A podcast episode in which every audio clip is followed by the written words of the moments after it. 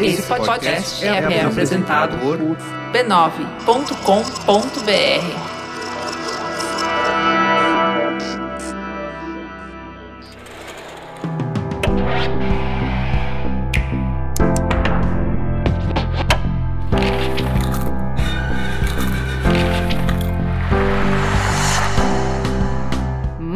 Mamileiros e mamiletes, sejam bem-vindos ao Mamilos Cultura, o nosso espaço para reflexões a partir de produções culturais. Eu sou a Juva Lauer e hoje vamos receber uma convidada muito especial para conversar sobre o documentário Vale dos Isolados, disponível na Globoplay. Sônia Bride, seja muito bem-vinda ao Mamilos. Quem é você na fila do pão? Eu sou aquela que está tentando descobrir todo mundo que está nessa jornada da fila do pão comigo.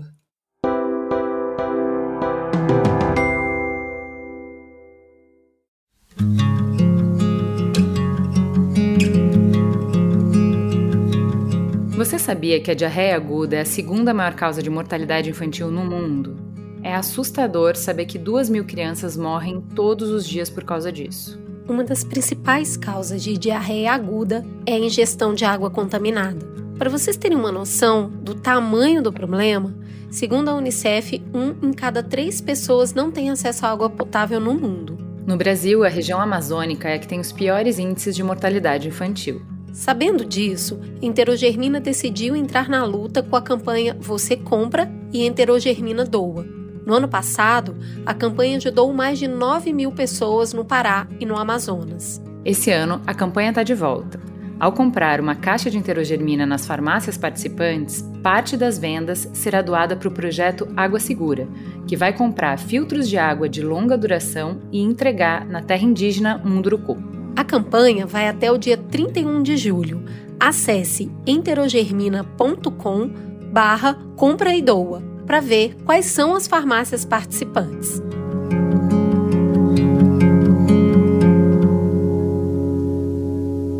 Muito bem, muito bem. Ó, antes da gente mergulhar no nosso papo, vamos para a sinopse. A gente tem o objetivo de encontrar qualquer vestígio, né? Do que aconteceu com o Bruno e com o Dom. Tenho vontade de chorar.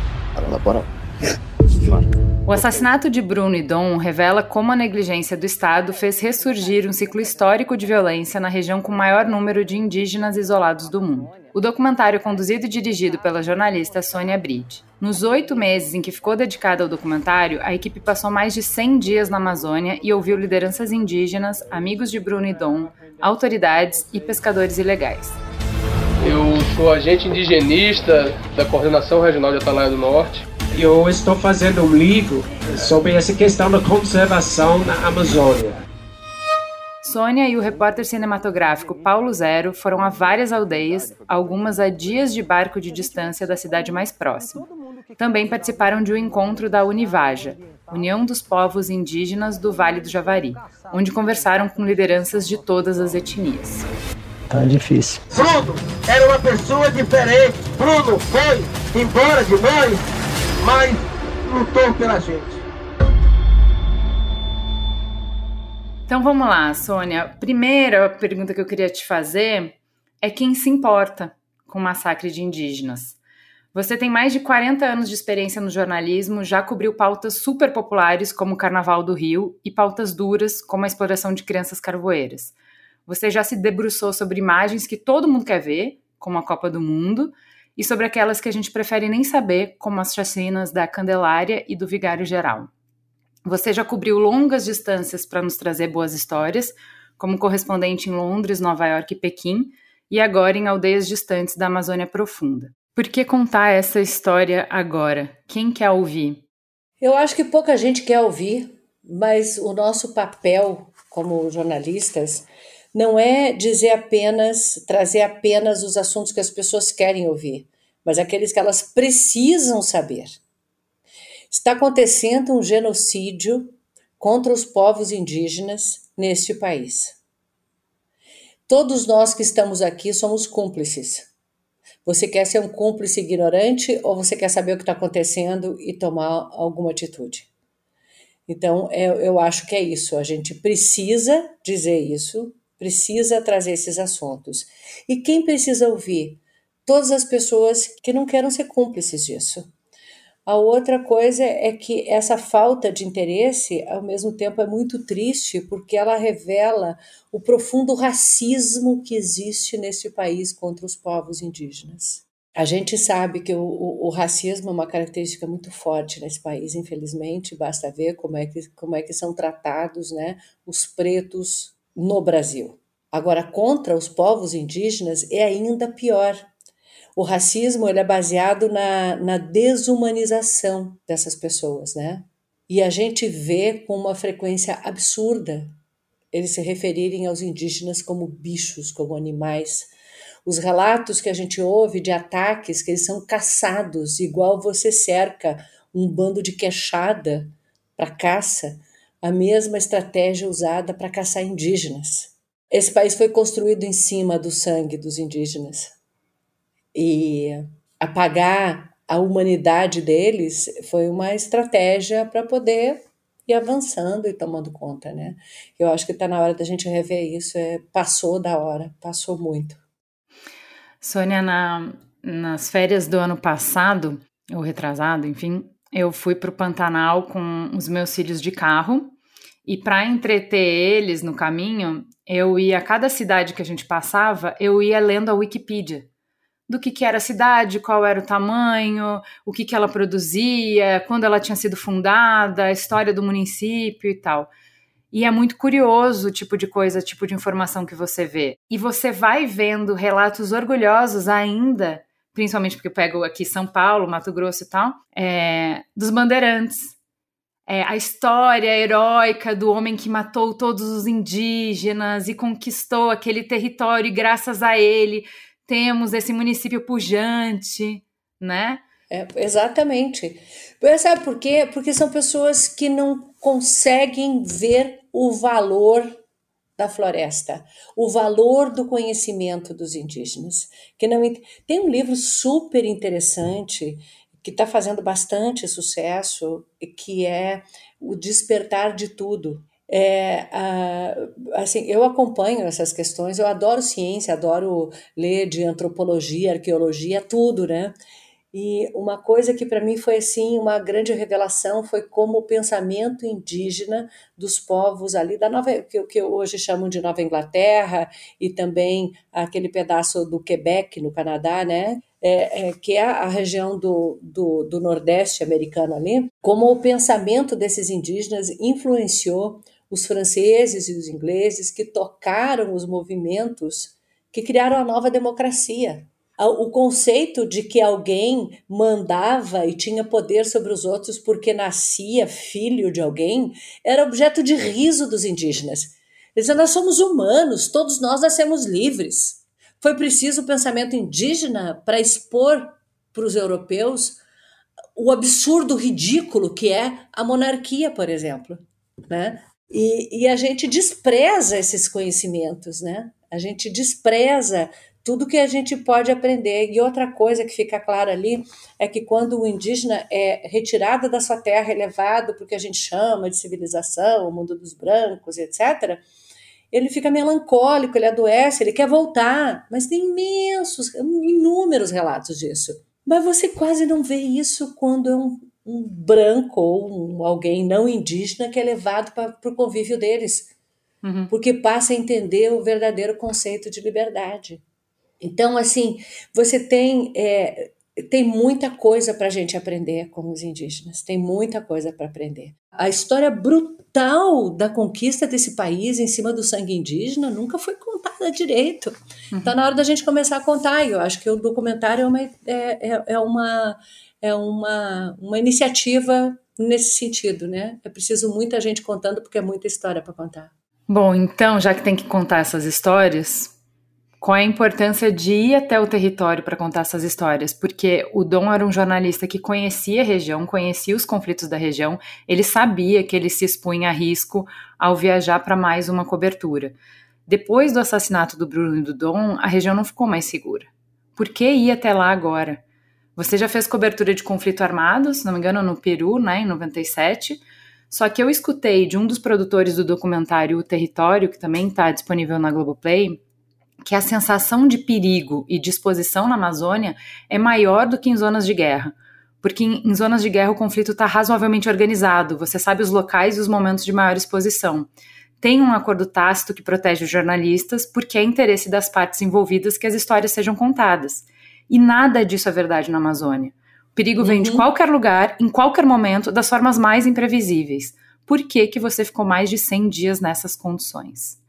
Como é que teu corpo nesse território interfere no jeito que você conta as histórias? A situação na Amazônia, para jornalista, para ativista, para ambientalista, para quem defende direitos humanos, ou para alguém que tem algum senso do que é certo, uhum. que sabe a diferença entre o que é certo e errado, e escolhe o certo, a situação já é perigosa há muitas décadas, né?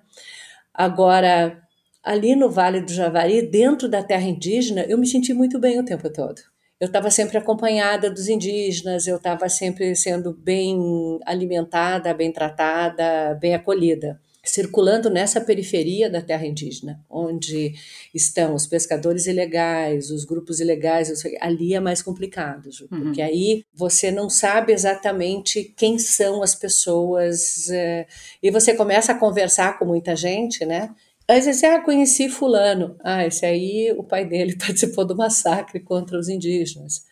Ah, esse aí já foi preso por pesca ilegal. Esse já foi pego é, retirando madeira lá dentro e tal, né? Então você nunca sabe onde está, onde que está o perigo, né? É, mas acho que a pergunta é, o que, que não dava para contar daqui do Rio, uh, buscando fontes, ouvindo fontes à distância, enfim, por que correr esse risco? O que importa, o seu corpo tá lá para você contar a história. Como que o seu corpo tá lá encontrando as pessoas, comendo com elas, bebendo com elas, cheirando o cheiro que elas sentem, sentindo o calor que elas sentem. Como que isso atravessa a sua história e o seu jeito de contar? É, você falou de estar tá lá, né? Eu acredito muito no jornalismo pé no barro, pé na estrada. É, eu desconfio muito do jornalismo de safari, sabe? Que você passa e vai vendo a situação de longe, que você não entra em interação. É claro que muitas coisas a gente tem feito à distância, né? até por uma questão ambiental, para não gastar emissões de gases de efeito estufa desnecessariamente mas eu acho que o jornalismo ele precisa estar tá lá, ele precisa ir aos lugares. Né? E as pessoas precisam se sentir ouvidas também, porque a sensação de abandono, de que não tem ninguém olhando para eles, é muito comum, não só entre os povos indígenas, mas com as pessoas na periferia das cidades. Né? Então a gente tem que ir lá. Lá na Amazônia, eu fiz uma adaptação de um ditado que a minha avó dizia: que a gente só conhece alguém quando a gente divide muita polenta. É, quando você tem que comer muita polenta com a pessoa para poder saber quem ela é. Eu bati muito pium com os indígenas. É, você sabe o que é pium? Não. Pium é um mosquitinho muito pequenininho, é o tipo de um borrachudo, só que menorzinho, e que te ataca em hordas assim de centenas de milhares, você fica coberto com aquilo e se coçando. Então todo mundo está conversando e se batendo o tempo uhum. todo, porque você está batendo pium, tentando Sim. se livrar. Eu bati muito pium com os indígenas e com quem está trabalhando lá. E eu acho que foi, isso foi extremamente necessário para eu estar tá ali, e justamente por isso, porque eu tinha que estar tá ali, porque eu tinha que navegar naquele rio, tinha que saber as dificuldades de fazer isso, tinha que sentir os cheiros deles, tinha que ouvir o barulho da floresta, tinha que ouvir os pássaros, tinha que ver, ouvir o bugio gritando, porque eu precisava conhecer essa realidade. Se eu quisesse transmitir essa realidade para as pessoas. Eu queria poder carregar. Eu fui lá para que não precisasse todo mundo até lá, né? Que é o que o repórter faz. Então eu fui lá para poder permitir que outras pessoas fossem só ligando no Globoplay depois. Mas não é o que todo repórter faz, porque tem um jeito que é teu de contar a história. Então, a reportagem especial que você fez para o Fantástico sobre o genocídio de crianças Yanomamis comoveu muita gente e conectou o brasileiro comum, que já está exausto das suas pequenas tragédias cotidianas, com um sofrimento muito distante da realidade dele. Esse jeito de contar a história se implicando, se envolvendo profundamente com os entrevistados, já é marca do teu trabalho há muito tempo eu lembrei aqui de uma imagem emblemática durante a cobertura dos desastres provocados na região serrana em 2013. você aparece abraçando e confortando uma das vítimas, né? Quando parte do ofício é, de jornalista requer se encontrar com pior do que os seres humanos podem enfrentar ou produzir, é natural tentar se proteger através de um escudo de distanciamento. Ou seja, eu sou testemunha, mas isso não está acontecendo comigo. Quando você se abre, se expõe a essa avalanche de desamparo, de desespero, de medo e raiva, é um custo pessoal muito grande, né? Por quê? Para quê? Como é que você tem coragem de andar à flor da pele com as emoções expostas por encontro e como que isso impacta o teu trabalho? Eu acredito profundamente que a dor de um ser humano é a dor de todos, que a, a missão de um é a missão de todos, que a segurança de todos depende da segurança de um, para tudo. E é claro que a gente sempre procura ter uma isenção, ouvir todos os lados, trazer todas as perspectivas e tudo, mas a gente carrega na reportagem, a gente carrega em campo os nossos valores, as nossas convicções. Uh, e quando você está diante de uma pessoa que está sofrendo e que está ali e não tem quem dê um abraço, você vai fazer o quê? Eu sei que aquela imagem, por exemplo, de eu carregando aquela criança em Anomami, ela ficou. Eu fiquei muito assustada quando eu vi aquela imagem ganhando a proporção que ganhou. Alguém tirou um print da tela e ela começou a circular. Uhum. E eu fui vendo aquilo ficar tão, tão grande e fiquei assustada, até porque eu não queria chamar atenção para mim. Uhum. Eu, eu achei que aquilo podia, assim, ai, olha lá, a branca foi lá e fez a deferência de pegar um índio no colo, sabe? Uhum. É, quando na verdade a gente estava chegando de uma missão e eram tantas crianças que foram resgatadas que não tinha gente suficiente para carregar. Uhum. Né? E quem está ali tem que arregaçar as mangas e fazer o que tem que ser feito. Né? Era uma informação a mais na reportagem que evidenciava a falta de estrutura nesse atendimento. Né? Uhum. Né? Mas, cara, eu sou avó. Eu sou avó e eu sou e eu sou nenezeira, sabe? Eu adoro uma criança, adoro criança pequenininha, adoro. É, é sou eu. E eu não vou, eu, eu tô lá, tô repórter, eu tô seguindo todas as regras do jornalismo, digamos assim, de, de que eu tô buscando todos os lados, eu tô tentando ouvir todos os lados, estou botando perspectiva, mas eu continuo sendo eu, né? Eu não sou outra pessoa. Eu me lembro que teve uma entrevista que me perguntaram assim se eu acabava me envolvendo. Cara, eu tenho que ter empatia pelas pessoas. Se eu não tiver empatia, como, que tipo de, de reportagem eu vou fazer? Como é que eu vou reportar um assunto sobre o qual eu não consigo sentir empatia com as pessoas que estão sofrendo aquele, aquela, aquele momento, né? Então, assim, eu, muito pelo contrário, eu, eu, eu não tento construir esse muro. Eu tento sentir, sim, chegar perto, né? É claro que você nunca vai sentir a dor que é a dor daquela mãe que está perdendo o filho, a dor de quem perdeu o marido assassinado brutalmente. É, isso é, são dores que eu espero nunca chegar perto. Você não quer que ninguém sinta, né? Mas você tem que compreender que você está diante de uma dor que não é uma dor mensurável e respeitar isso, né? Então eu tento carregar isso, tento tento mesmo não endurecer. É, eu acho que tem uma, é, um, um, uma desconfiança é, a priori que vem muito do iluminismo de que as nossas emoções elas turvam a nossa capacidade de olhar para o mundo e compreender o mundo que elas são um filtro que distorcem o mundo e que, portanto, se você quer de fato conhecer o mundo e a realidade, portanto, o jornalista está querendo trazer essa realidade para as pessoas, pintar o mundo como ele é, uh, você deveria se distanciar ao máximo das suas emoções. E eu acho que uh, trazer as histórias que você traz sem emoção seria como descrever o carnaval sem cores. E sem alegria. Eh, sabe o que, que é?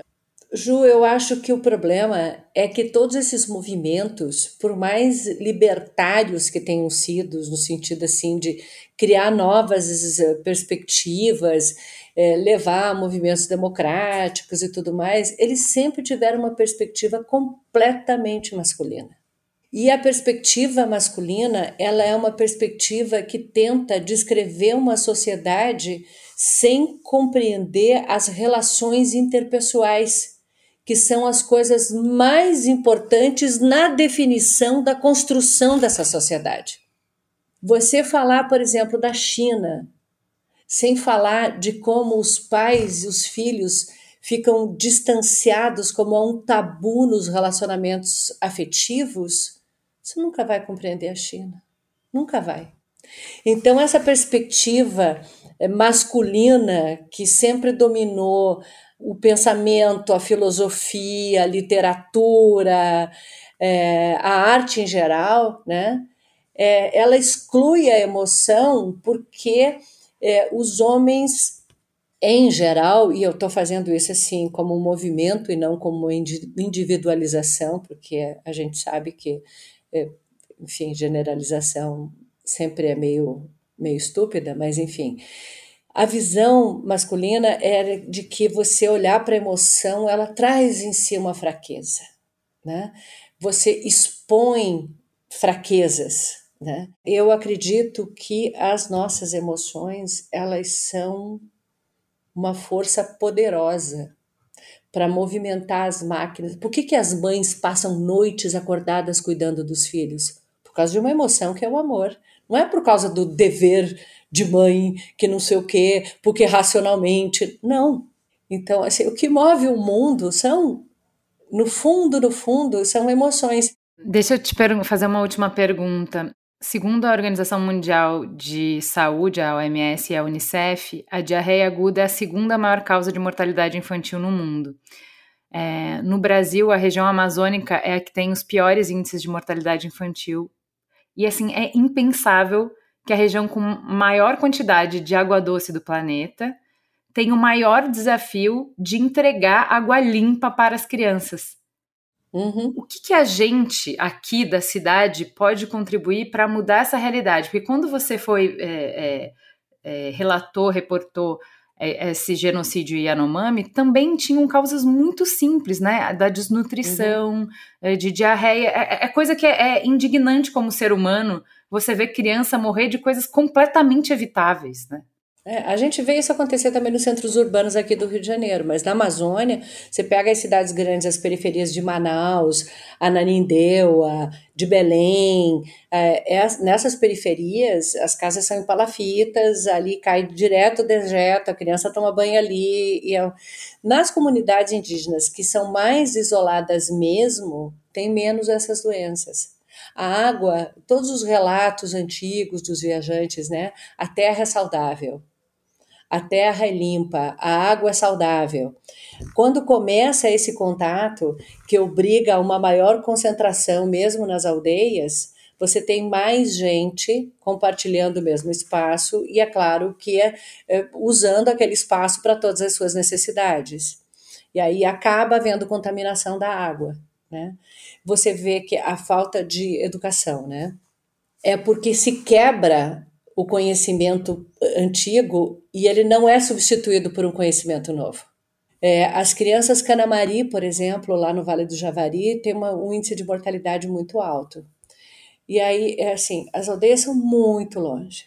Eles vão para a cidade para receber benefícios, porque agora tem Bolsa Família e tal. Eles vão para a cidade para receber benefícios. Chega na cidade, não há uma estrutura. A, agência bancária leva dias para resolver um problema.